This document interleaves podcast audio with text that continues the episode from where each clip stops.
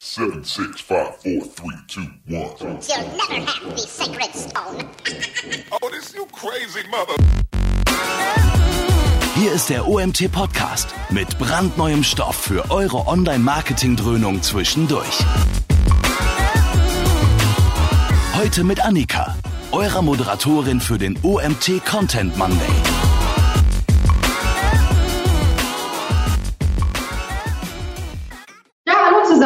Herzlich willkommen zu unserem zweiten Webinar heute bei unserem UMT Content Monday.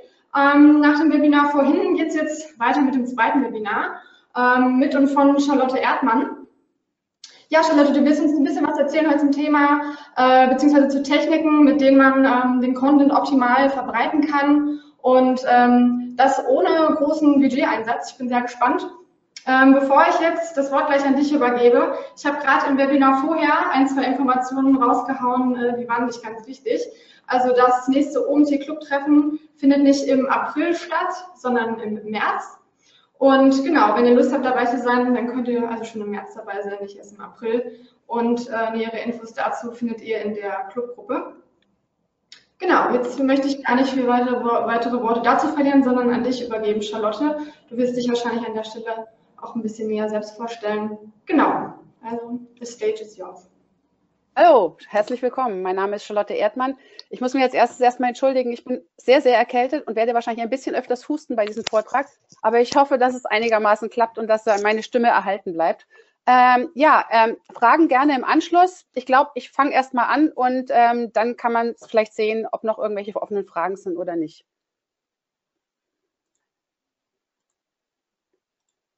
Ja, heute geht es um die sechs Techniken zur optimalen Verbreitung des Contents, die Story zum Scoop zu machen. Das ist so ein bisschen unsere Aufgabe. Ich komme von der Agentur Solo Karpfen. Wer bin ich eigentlich? Charlotte Erdmann, geborene Stanek. Äh, manche werden mich auch noch unter Stanek kennen. Ich bin Buchautorin, insbesondere im Apple-Bereich und Journalistin im Apple-Bereich war ich auch lange Zeit. In der Zwischenzeit bin ich Geschäftsführerin der Content Marketing, Marketing Agentur Solo Karpfen in Berlin. Ähm, wir sitzen in Kreuzberg und ähm, wollen, haben uns zur Aufgabe gemacht, den Scoop für unsere Kunden zu finden, nämlich die Geschichte, die sich selber weiterverbreitet, möglichst selber weiterverbreitet. Ähm, ihr werdet euch fragen, was ist ein Solo-Karpfen? Das werden wir mal als erstes gefragt, wenn wir mit unserer Agentur irgendwo aufschlagen. Ähm, dieser Solo-Karpfen ist nichts anderes als der Scoop, den man heutzutage kennt, also diese Nummer eins Meldung, diese private, persönliche Erstmeldung, die man das erste Mal gehört hat, ähm, kommt aus der Prager Zeitungsszene des 19. Jahrhunderts und wird erwähnt bei Egon Erwin Kisch in seinem Buch Marktplatz der Sensationen. Ähm, damals hat man eben zu dem Scoop Solo-Karpfen gesagt und wir als Solo-Karpfen wollen diesen Scoop für unsere Kunden finden. Das Wichtigste dabei ist zu wissen, wie Aufmerksamkeit heute funktioniert und wie man sie nutzen kann oder wie man sie auf sich lenken kann. Aufmerksamkeit heute das bedeutet nichts anderes, als ähm, dass wir immer wieder vernetzt sind, dass wir im Internet unterwegs sind. Ich meine, schaut euch selber an. Ähm, Internet, Mobile Devices sind unser täglich Brot. Man sieht die Leute an der, am, am Busstationen sitzen und nur noch in ihren, in ihren Computer reingucken. Wenn sie im Kaufhaus sind, schauen Sie erstmal nach den Informationen im Internet und äh, wir nennen sowas den Homo Connecticus. Wir sind alle miteinander verbunden. Wir haben alle unsere Informationskanäle, die wir täglich mehrfach stundenlang nutzen. Und ähm, wir, ich selber habe sechs Informationskanäle, die ich wirklich dauernd benutze und darüber auch den Überblick verliere. Euch geht es wahrscheinlich nicht anders. Ähm, ja, und die Folge daraus ist, wir sind einfach, haben eine riesige Informationsflut, der wir uns ausgesetzt sehen. Und ähm, die Informationen müssen wir erstmal sortieren, die müssen wir ordnen, die müssen wir ein, ein, einordnen. Ja, und was ist die Folge für uns als Marketingleute? Ganz einfach, wir haben überhaupt keine Chance mehr als mit klassischer Werbung. Beziehungsweise sind die Leute da draußen abgestumpft gegenüber klassischer Werbung. Sie klicken sie weg, sie benutzen Adblogger. Ähm, ja, klassische Werbung ist nicht, hat nicht ausgedient, aber ähm, sie hat auch eine gute Funktion, aber sie wird nicht mehr so gut gesehen. Sie wird einfach nicht mehr richtig wahrgenommen. Ähm, Gary Small, das ist ein Psychologieprofessor aus Amerika, der hat äh, vor zehn Jahren schon untersucht äh, die Gehirne von Menschen, die Internet nutzen und die nicht, die Internet nicht nutzen. Und er hat ähm, halbe halbe gemacht mit den Probanden, nämlich zur Hälfte Probanden genutzt, die noch nie am Internet gesessen haben. Ja, sowas gibt's. Und Probanden, die schon immer Internet benutzen oder schon lange Internet benutzen und hat deren Gehirn gescannt. Herauskam, nach nur zwei Wochen ähm, der Internetnutzung haben sich die Gehirne der Leute, die noch nie am Internet gesessen haben, noch nie am Computer gesessen haben, deutlich verändert. Ihre Aufmerksamkeitsspanne ist reduziert worden, aber ihre Fähigkeit zum Multitasking hat sich verbessert.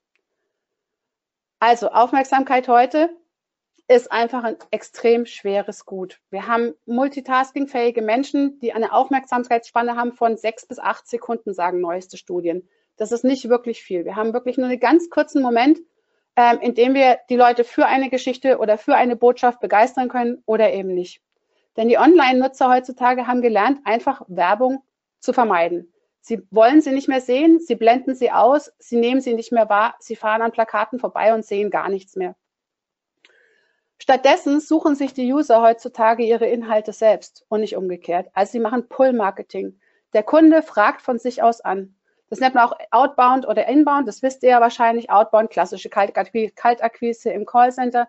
Und Inbound, der, Hörer, der Kunde greift selber zum Hörer. Die Folge für uns daraus ist, dass nur was die Leute interessiert, auch wirklich wahrgenommen wird. Und wir, wir müssen es schaffen, irgendwie interessante Inhalte zu erstellen, kurzweilige Inhalte, Inhalte, die die Leute nicht nur wahrnehmen, sondern vielleicht sogar teilen. Polly Wiesner, es war eine ist eine Anthropologin in Amerika, hat ähm, festgestellt oder hat besser gesagt äh, Naturvölker untersucht und hat gesehen, dass sie sich abends am Lagerfeuer ganz anders unterhalten, als sie es tagsüber machen. Abends erzählen sie sich Geschichten, die haben eine Botschaft, das wird weiter verbreitet. Und tagsüber werden bloß Informationen ausgetauscht. Zahlen, Daten, Fakten, mach mal dies, mach mal das, koch mal Essen. Ähm, Polly Wiesner folgert daraus, dass Social Media nichts anderes ist als diese Lagerfeuer von damals. Wir unterhalten uns in Social Media genauso, wie sich Naturvölker abends am Lagerfeuer unterhalten. Social Media ist damit also das Lagerfeuer des 21. Jahrhunderts. Entschuldigung. Dort trifft man sich, dort spricht man miteinander, Geschichten werden erzählt. Und genau diese Geschichten sind es, die die Menschen auf Wellen, eine Wellenlänge bringen. Die schaffen so ein Gefühl der Gemeinschaft. Aber noch immer gilt, ob es jetzt Social Media ist oder Lagerfeuer oder wo auch immer, Geschichten müssen Menschen einfach emotional ergreifen. Sie müssen sie packen. Sie müssen dafür sorgen, dass sie weitererzählt werden. Ihr müsst also dafür sorgen, dass ihr die Aufmerksamkeit eurer Kunden gewinnt oder der Kunden eurer Kunden. Aber wie schafft man das? Wie gewinnt man heutzutage noch Aufmerksamkeit? Durch klassische Werbung, habe ich ja gerade eben gesagt, wird es eher schwierig. Ich muss aber erstmal wissen, wen ich ansprechen will. Und wer soll sich durch meine Geschichten angesprochen fühlen? Nur wenn ich das weiß, dann kann ich auch meine Kommunikation daran ausrichten. Und das Fazit ist, ihr müsst erstmal wissen, wen ihr da draußen ansprecht. Das ist das Aller, Allerwichtigste. Noch viel wichtiger als in der klassischen Werbung ist es beim Online-Marketing, dass man sich erstmal als Hund fühlt, wenn man Hundefutter verkaufen will, denn wie nur der Hund, der Hund alleine weiß, was der Hund will, ja.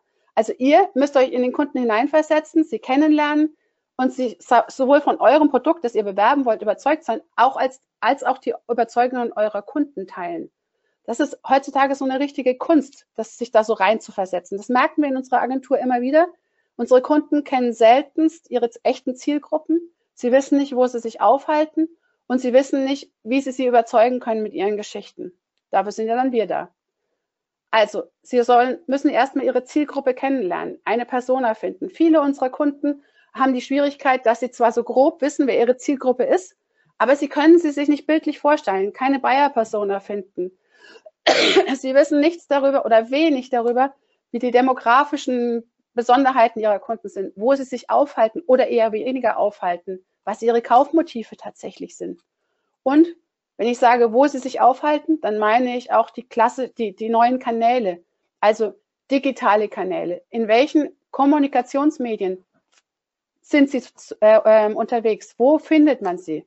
Also man muss erstmal die passenden äh, Kanäle identifizieren, dann den richtigen Ton treffen. Emotionalität ist ja ganz, ganz wichtig, wenn man Inhalte verbreiten will. Da komme ich später auch nochmal drauf. Aber 80 Prozent der Kunden entscheiden sich tatsächlich nicht nach rationalen Gesichtspunkten für irgendein Produkt oder einen Service oder so, sondern einfach gefühlsmäßig aus dem Bauch heraus. Und genau diese emotionalen Bedürfnisse, die muss man beim Kunden kennen und die muss man dann auch treffen. Indem man eben eine Story erzählt, die ankommt. Aber was ist denn relevant für diese Zielgruppe? Was ist, was sind ihre Erwartungen, Wünsche, Ansprüche oder eben auch Kontaktpunkte? Das wissen die wenigsten. Und wir sagen immer, Erzähl etwas nach draußen auf verschiedenen Kanälen, über das man spricht. Und dann wirst du auch gehört. Denn virales Marketing, das verschafft uns bei den Kunden Gehör. Denn Referenzgeber sind die besten und vertrauenswürdigsten Werber, die wir heutzutage haben. Also Leute, die uns weiterempfehlen. Früher nannte man das Mundpropaganda, heute nennt man es E-Worm, also Electronic Word of Mouth. Aber es ist nichts anderes als die klassische Empfehlung, die man bisher schon hatte, wenn Konsumenten eben den Informationen vertrauen, die irgendjemand anders hergibt, aber die eben nicht direkt mit dem Hersteller verbunden sind. Heutzutage ist E-Worm das Wichtigste, was ihr beachten müsst, indem elektronische Medien euch zur informellen Kommunikation dienen. Gutes Beispiel dafür sind die Influencer da draußen. Die machen ja auch nichts anderes, als über Produkte oder über Dinge zu sprechen, die sie interessieren. Und die Leute, die sie angucken, die sind auch wirklich begeistert davon und sehen das als das, was sie auch mal nachempfinden müssen. Da komme ich auch später nochmal drauf. Das ist eins der Motive von den, den, der Methode, die wir anwenden, diese sechs Techniken, die ich euch vorstellen möchte. Im Mittelpunkt dabei, also im Mittelpunkt der gesamten Kommunikation, sollte aber immer der Kunde stehen. Und das ist das, was wir tagtäglich bei uns in der Agentur merken. Der Kunde ist noch nicht wirklich im Mittelpunkt der Kommunikation angekommen. Bisher sind die Marketer noch zu sehr in sich selbst verstrickt. Also schaut, was der Kunde will und wo er sich aufhält. Und schaut, wie sie Geschichten erzählen. Denn Menschen, die erinnern sich nicht an Zahlen oder Fakten, aber sie erinnern sich an Geschichten und die erzählen sie weiter. Und deswegen solltet ihr Geschichten erzählen und nicht bloß irgendwelche Informationen oder technischen Details oder so, sondern richtige Geschichten. Content ist für mich King. Denn Geschichten bewegen, sie berühren, sie inspirieren und wer Geschichten liefert anstatt nur Fakten, der kann tatsächlich überzeugen. Geschichten werden schon seit Urzeiten erzählt. Damals am Lagerfeuer bei den Urvölkern, heute bei den Naturvölkern und bei uns bei Social Media. Geschichten sind einfach authentisch. Sie geben Ansichten und Einsichten sie spiegeln so ein bisschen unsere Lebensrealität wieder. Und fasst euch mal an die eigene Nase. Ihr selber erzählt abends, wenn ihr mit jemandem einen Wein trinken geht, auch gerne Geschichten. Aber apropos Zahlen und Fakten, ich habe ein paar Fakten und Zahlen noch zusammengesucht, die euch vielleicht noch ein bisschen mehr davon überzeugen können, dass Content tatsächlich wichtig ist. Entschuldigung. 74 Prozent der Menschen da draußen informieren sich lieber durch Geschichten über Produkte, Services oder was auch immer, über eure Produkte, als durch Werbeanzeigen. Und 70 Prozent der Links werden tatsächlich von Usern geklickt, wenn sie organisch sind, also wenn sie von selbst gefunden worden sind.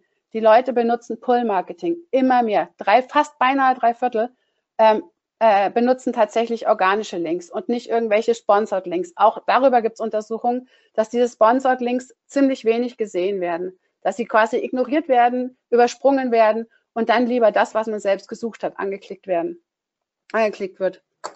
Und für alle Marketer entscheidend ist, die Leads aus einer organischen Suche haben tatsächlich eine Abschlussrate von 14,6 Prozent, wohingegen Outbound, also Kaltakquise, also Sponsored Links, eine Abschlussrate von 1,7 Prozent haben. Ich meine, das alleine ist schon überzeugend. Aber trotzdem will ich euch nochmal erklären, was eigentlich der Unterschied ist zwischen Marketing und Content Marketing.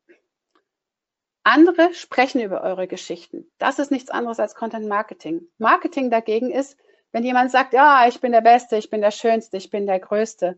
Dagegen steht Werbung. Wenn jemand richtig dolle schreit, I'm a great, ich bin der Größte, der Allerschönste, das ist so die richtige Werbung. Das sind die klassischen Anzeigen, die man sich so vorstellen kann. Wenn man dann tatsächlich mal eine Marke etabliert hat, dann sagt derjenige, den man die ganze Zeit angerufen, angeschrien hat, dann sagt derjenige, ja, yeah, ich habe verstanden, ich bin der Größte, du bist der Größte, der Schönste und der Beste. Aber beim Content Marketing, und das ist identisch zu Public Relations, also zur tatsächlichen Öffentlichkeitsarbeit, beim Content Marketing spricht jemand Drittes über euch. Und das ist der entscheidende Punkt, der entscheidende Unterschied zwischen Content Marketing und normalem Marketing.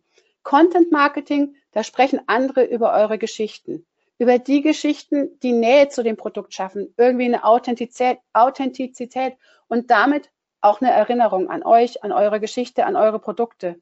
Diese Geschichten werden dann tatsächlich weitererzählt und sie empfehlen das Produkt. Und das ist der Kniff des Content Marketings. Das Produkt wird empfohlen von jemand Dritten, vermeintlich ähm, ähm, Unabhängigen. Aber was ist eigentlich Content? Content kann vieles sein. Text, Video, Audio. Ich werde in meinen Seminaren und meinen Vorträgen immer wieder gefragt, ja, aber wenn man Texte schreibt und so, vergesst es. Also Content ist nicht nur Text. Content ist eine Botschaft die ihr vermittelt, in irgendwas geschickt verpackt. Das kann ein Text sein, das kann ein Video sein, das kann Audio, also Podcast oder sonst irgendwas sein. Nehmt Content als einen Begriff für eine Botschaft, die man verpackt. Ja? Und das ist eben die Kunst, einen Content zu erstellen, der sich weiter verbreitet und eine Kernbotschaft dabei behält. Wir nennen das auch Liquid Content. Die Inhalte werden weitererzählt und ändern sich und damit müsst ihr rechnen, wenn ihr Geschichten nach draußen gebt. Aber die Kernbotschaft, die muss immer beibehalten werden. Die große Frage ist, wie verbreitet sich sowas? Wie kriegt man es hin, ohne ein großes Medienbudget, ohne viel Budget, eine Geschichte zu verfassen, die tatsächlich sich nahezu von selbst verbreitet? Jona Berger, der ist Marketingprofessor an der Wharton School der University of Pennsylvania, Entschuldigung, der hat gesagt, Nutzer teilen vor allem Beiträge, die starke Gefühle auslösen. Jona Berger hat die STEPS-Methode entwickelt, die sogenannte. Da geht es um STE, PPS, auf die ich gleich eingehen werde. Nach der arbeiten wir bei Solokarpfen. Alles, was wir an Content entwickeln bei Solokarpfen, wird auf die STEPS-Methode hin untersucht und soll das deshalb gewährleisten, möglichst schnell weiterempfohlen zu werden. Ich stelle jetzt mal die Techniken vor und die Methode selber und erläutere, wie ihr Content Marketing, euer Content Marketing untermauern könnt. Steps sind dabei nicht nur als Zutatenliste zu sehen, die allesamt eingesetzt werden müssen. Es sind eher so Toppings, Toppings, die wahlweise verwendet werden können. Viralität entsteht also nicht nur aus der Verwendung aller dieser Zutaten, aus dieser sechs Techniken, sondern je mehr eine Zutat an Gewicht hat, umso besser verbreitet sich's.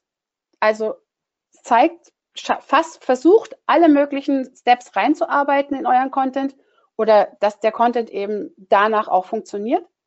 Aber ähm, macht es nicht auf Teufel komm raus. Der Gründer des Content Marketing Instituts, Joe Polizzi, hat sehr richtig festgestellt, your customers don't care about you, your products or your services, they care about themselves.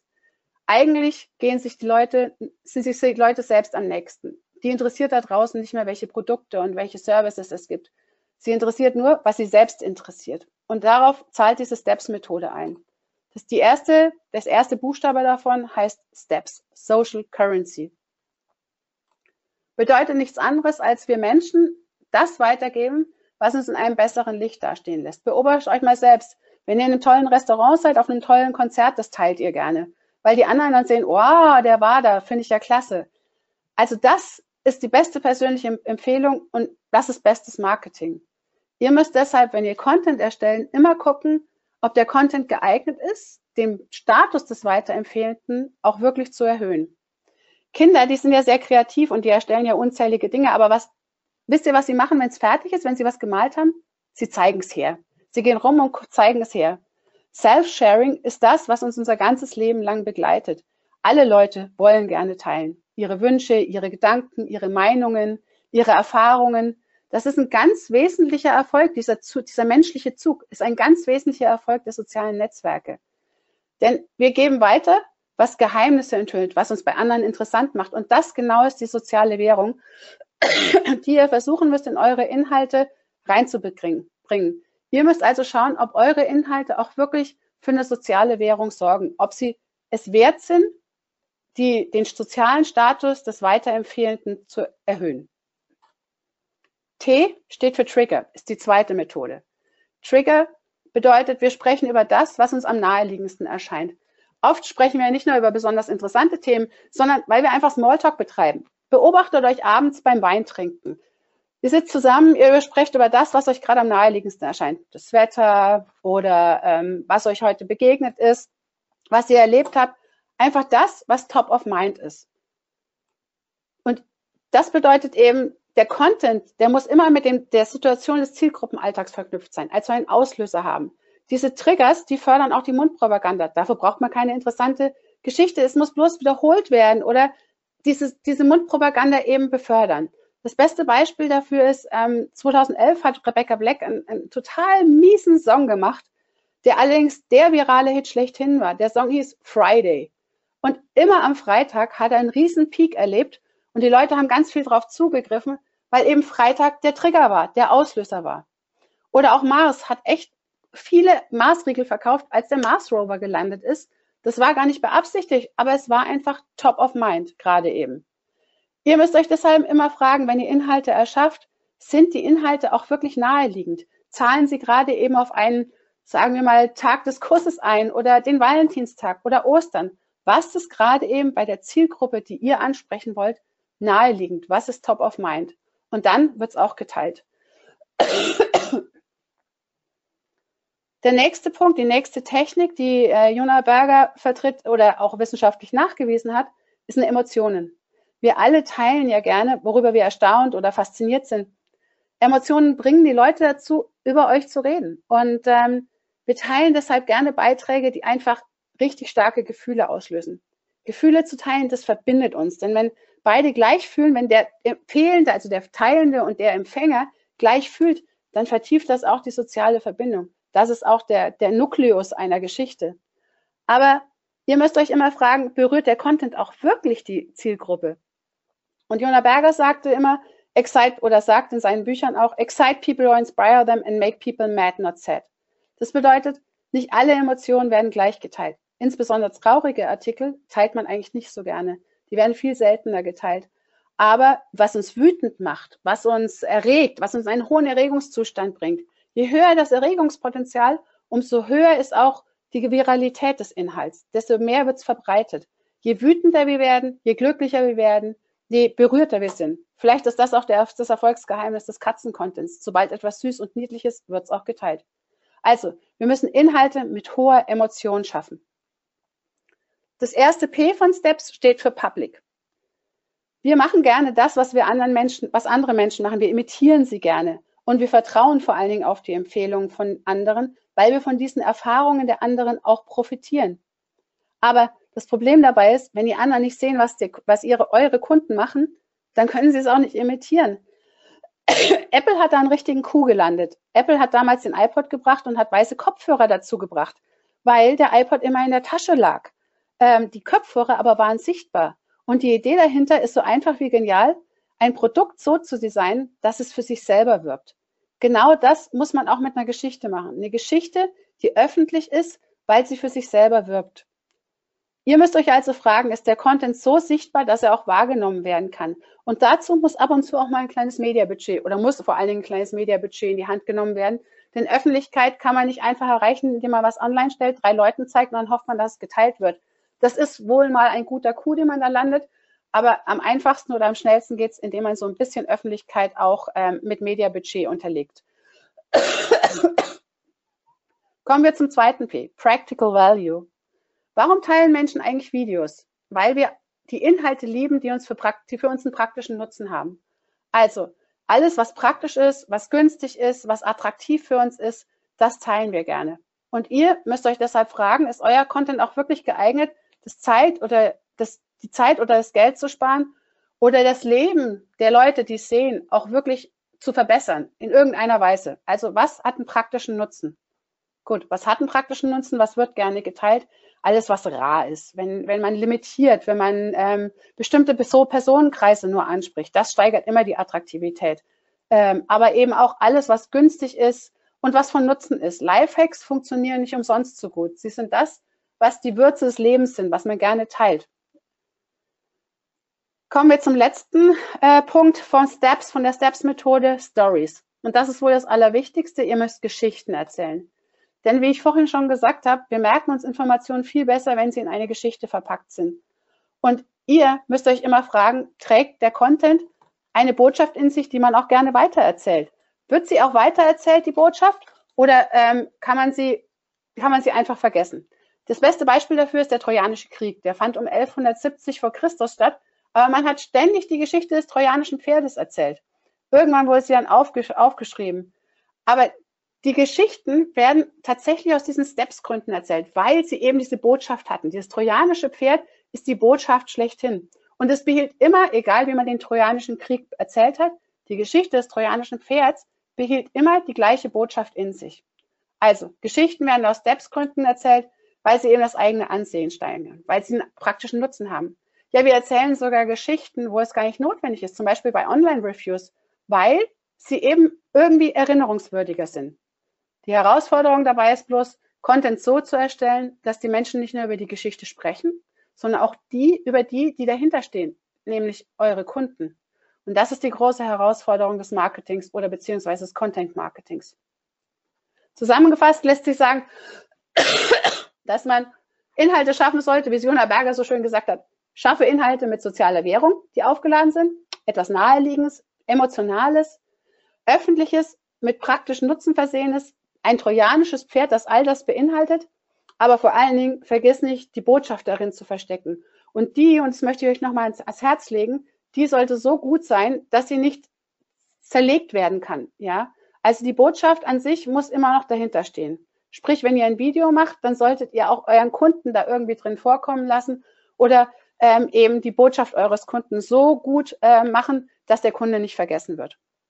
Die Frage dabei ist trotzdem, was sind die richtigen Kanäle dafür? Weil das werden wir immer wieder gefragt, wo sollte man überhaupt noch Content ähm, posten? Was wird überhaupt noch gesehen? Wo nimmt man Produkte überhaupt noch wahr? Also, wo solltet ihr eure Story erzählen? Gegenfrage dazu, wo halten sich eure Kunden eigentlich auf? Und wo bekommt man am meisten Likes, Aufmerksamkeit, Viralität im weitesten Sinne? Wie immer auch der Algorithmus von Facebook gerade eben aussieht. Und was nutzen eure Kunden wirklich? Ich bekomme immer wieder gesagt, ja, Facebook ist ja vergreist, Facebook ist ja alt, es nutzt ja kein Mensch mehr, es nutzt eine Kundengruppe im, im, im Rentenalter. Ja, kann sein, ich zeige euch gleich eine Folie, aber tatsächlich ist es nicht so. Und ähm, ähm, Kunden, wir müssen nicht das sagen, was wir, das, das benutzen, was wir gut finden, sondern wir müssen das benutzen, was unsere Kunden beziehungsweise die Kunden unserer Kunden gut finden. Und genau danach sollten wir uns richten. Und die größte Frage, gerade momentan bei Facebook, Wann benutzen Sie es? Wann benutzen Sie welches Medium? Benutzen Sie abends Facebook und tagsüber irgendwas anderes oder wo erreiche ich wann meine Kunden? Ich habe ein paar Grafiken rausgekramt von Statista, die zeigen tatsächlich, dass WhatsApp immer noch äh, momentan das größte Kommunikationsmedium ist. Nur auf WhatsApp finden wir keine Kunden. Auf WhatsApp wird Direktkommunikation betrieben. Facebook dagegen nutzen 21 Prozent der Deutschen oder haben es 2017 benutzt. Und damit stagniert auch das soziale Netzwerk tatsächlich. Wir stagnieren und vergreisen so ein bisschen. Die Leute zwischen 35 und 65 benutzen Facebook. Aber ähnlich sieht es auch bei Instagram, Twitter und Snapchat auf, aus. Auch die stagnieren gerade eben. Die große Frage ist dabei nicht, was nutzen die Kunden tatsächlich, sondern wo nehmen sie tatsächlich Produkte noch wahr? Also wo werden sie aufmerksam auf Produkte unserer Kunden? Und auch dafür gibt es eine schöne Statistik. Ähm, 68 Prozent der deutschen Online-User werden in sozialen Netzwerken auf Produkte aufmerksam und 52 Prozent davon tatsächlich auf Facebook. Über die Hälfte der Leute, die soziale Netzwerke benutzen, werden tatsächlich noch auf Produkte bei Facebook aufmerksam. YouTube folgt mit 37 Prozent und WhatsApp, also die direkte Empfehlung, mit 22 Prozent. Den Rest könnt ihr aus der Grafik ja ablesen. Ihr seht, ihr müsst eure Kanäle richtig auswählen und die Kunden nehmen, die da auch wirklich, eure Kunden auch wirklich danach aus, aussuchen und das da, da dann eure Inhalte reinstellen, wo die Leute sich aufhalten. Und benutzt dabei die Steps-Methode oder klopft zumindest eure Inhalte darauf ab, ob die Steps-Methode einigermaßen angewendet werden kann, sprich, ob sie emotional sind, ob sie praktischen Nutzen haben, ob sie Geschicht in Geschichten verpackt sind und so weiter und so fort. Und dann habt ihr große Chancen, dass sie sich auch tatsächlich viral verbreiten. In diesem Sinne wünsche ich euch eine gute Vermarktung. So, und jetzt ist die Fragerunde, glaube ich, eingeleitet. Ich wünsche, danke euch fürs Zuhören. Ich habe es ein bisschen kürzer gehalten, auch aufgrund meiner Erkältung. Und ja, jetzt beginnt die Fragerunde. Ja, dann übernehme ich an der Stelle gerne wieder. Erstmal vielen Dank, Charlotte, dass du das trotz äh, Krankheit so durchgezogen hast. Ähm, genau, ist eine Frage eingegangen. Ich leite die gerade mal weiter. Und zwar, hast du Beispiele für ein erfolgreiches Storytelling im B2B-Bereich für beziehungsweise mit langweiligen Produkten? Ja, langweilige Produkte gibt es meiner Meinung nach nicht. Ihr müsst immer gucken. Also ich habe kein Beispiel im B2B-Bereich, kein aktuelles zumindest. Ähm, ihr müsst immer gucken, dass eine Geschichte dahinter steht. Also schaut euch tatsächlich die Geschichte an, die vielleicht in dem Produkt versteckt sein könnte. Jedes Produkt ist irgendwie langweilig, wenn man es sich, wenn man es genau kennt. Aber man kann Geschichten dahinter machen. Wir haben zum Beispiel eine Geschichte gemacht, ähm, wo der Kunde nur langweilige Plastikfolien, also langweilig in Anführungszeichen, ähm, Plastikfolien verkauft haben und haben den Kunden dann aber als den Spezialisten schlechthin dargestellt für ähm, ähm, das, was die Plastikfolien machten. Ich wollte, will jetzt nicht direkt äh, Werbung für den Kunden machen, deswegen sage ich jetzt nicht, welcher Kunde es ist. Aber ähm, die Folien haben eine bestimmte Funktion gehabt und wir haben die Geschichte der Funktion erzählt und haben dahinter die wissenschaftliche Basis ähm, erklärt. Und das ist die Geschichte dahinter. Ihr müsst also immer gucken, wo ist die Geschichte hinter den langweiligen, vermeintlich langweiligen Produkten und was zeichnet eure Kunden als Experten aus? Dann könnt ihr auch eine spannende Geschichte draus spinnen. Mhm. Habt ihr da ähm, bestimmte Formate oder Kanäle, die du, die du nennen darfst, die ihr dafür angegangen seid? Für das wir haben einen Blog. Tatsächlich haben wir damals einen Blog gemacht. Das rate ich auch immer allen. Schafft einen digitalen Hub, wo ihr alle Inhalte versammelt, wo quasi das Expertentum des eurer Kunden versammelt ist, als, als, großes, als großer Batzen. Und ähm, dann könnt ihr darauf von allen Kanälen, die ihr bespielt, verweisen. Das ist das Allerbeste, weil ihr müsst natürlich immer eine Zielseite haben, irgendeine Landingpage. Ihr müsst ja auch eure Inhalte tracken, eure, eure Kunden tracken. Und genau das rate ich immer allen, macht, ein, macht einen digitalen Hub auf in irgendeiner Weise, ob es jetzt ein Facebook-Channel ist, eine Facebook-Gruppe äh, oder ähm, ein YouTube-Kanal, den man abonnieren kann, aber irgendwas, wo die Leute dann draufkommen und alle Inhalte eures Kunden sehen. Mhm. Alles klar.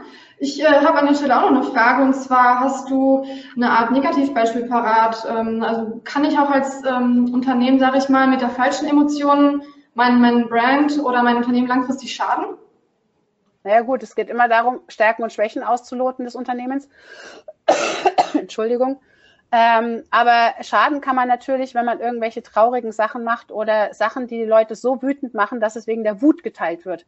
Wut ist ja. immer für als Werbung ein schlechtes Element. Man sagt immer, auch schlechte PR ist PR, ähm, aber man sollte vermeiden, die Leute wütend zu machen. Bestes Beispiel ist Benetton mit seinen, mit seinen Werbekampagnen. Ähm, das hat, glaube ich, auch einen großen Schaden zugefügt, ähm, dass man, dass man durchlöcherte T-Shirts gezeigt hat, ja. Mhm. Oder den, den, kleinen schwarzen Jungen und oben drauf geschrieben, I'm a Ape. Also das ist ähm, äh, die, eine Emotion, die man nicht wecken sollte, wenn man äh, Content Marketing macht. Ja, okay, verstehe. Ja, ähm, aktuell sind keine weiteren Fragen eingegangen. Du hast ja deine Kontaktdaten aber auch abgebildet bzw. hinterlassen. Ähm, ja, deswegen würde ich gerne euch noch kurz darauf hinweisen, der eine oder andere war ja vielleicht bei der SEO Campings letzte Woche oder weiß zumindest, dass sie stattgefunden hat. Äh, wenn ihr Lust habt, es gibt ein ähm, Audio-Recap online auf termfrequenz.de slash podcast. Da hat unter anderem auch der Mario mitgewirkt. Also wenn ihr dort wart oder Lust habt, euch mal das Recap anzuhören, dann könnt ihr das online machen auf termfrequenz.de. Genau. Und auch jetzt weise ich noch mal kurz darauf hin, wir haben heute auch noch ein drittes Thema im Rahmen des Content Mondays, jetzt gleich direkt im Anschluss um 16 Uhr, diesmal mit dem Philipp Voss äh, zum Thema Content-Formate entlang der Customer Journey. Also wenn ihr Lust habt, äh, bleibt dran oder genau, schließt euch einfach direkt wieder an. Und ähm, der nächste OMT Content Monday ist natürlich im April und der ist eine Woche später, nicht am ersten Montag im April, sondern am zweiten Montag im April. Genau, also wenn ihr Lust habt, dabei zu sein, wir haben auch schon die ersten zwei Themen parat und die ganzen Themen findet ihr auf omt.de slash content-monday. Genau. Ja, Charlotte, vielen Dank für den ganzen Input und ähm, gute Besserung natürlich an der Stelle. Allen ja, anderen äh, ja, an, an Anna wünsche ich noch einen schönen Montagnachmittag oder ich hoffe, wir sehen uns natürlich gleich im dritten und letzten Webinar für heute. Macht's gut. Macht's gut und wenn ihr Fragen habt, fragt mich einfach. Tschüss. Genau, ciao.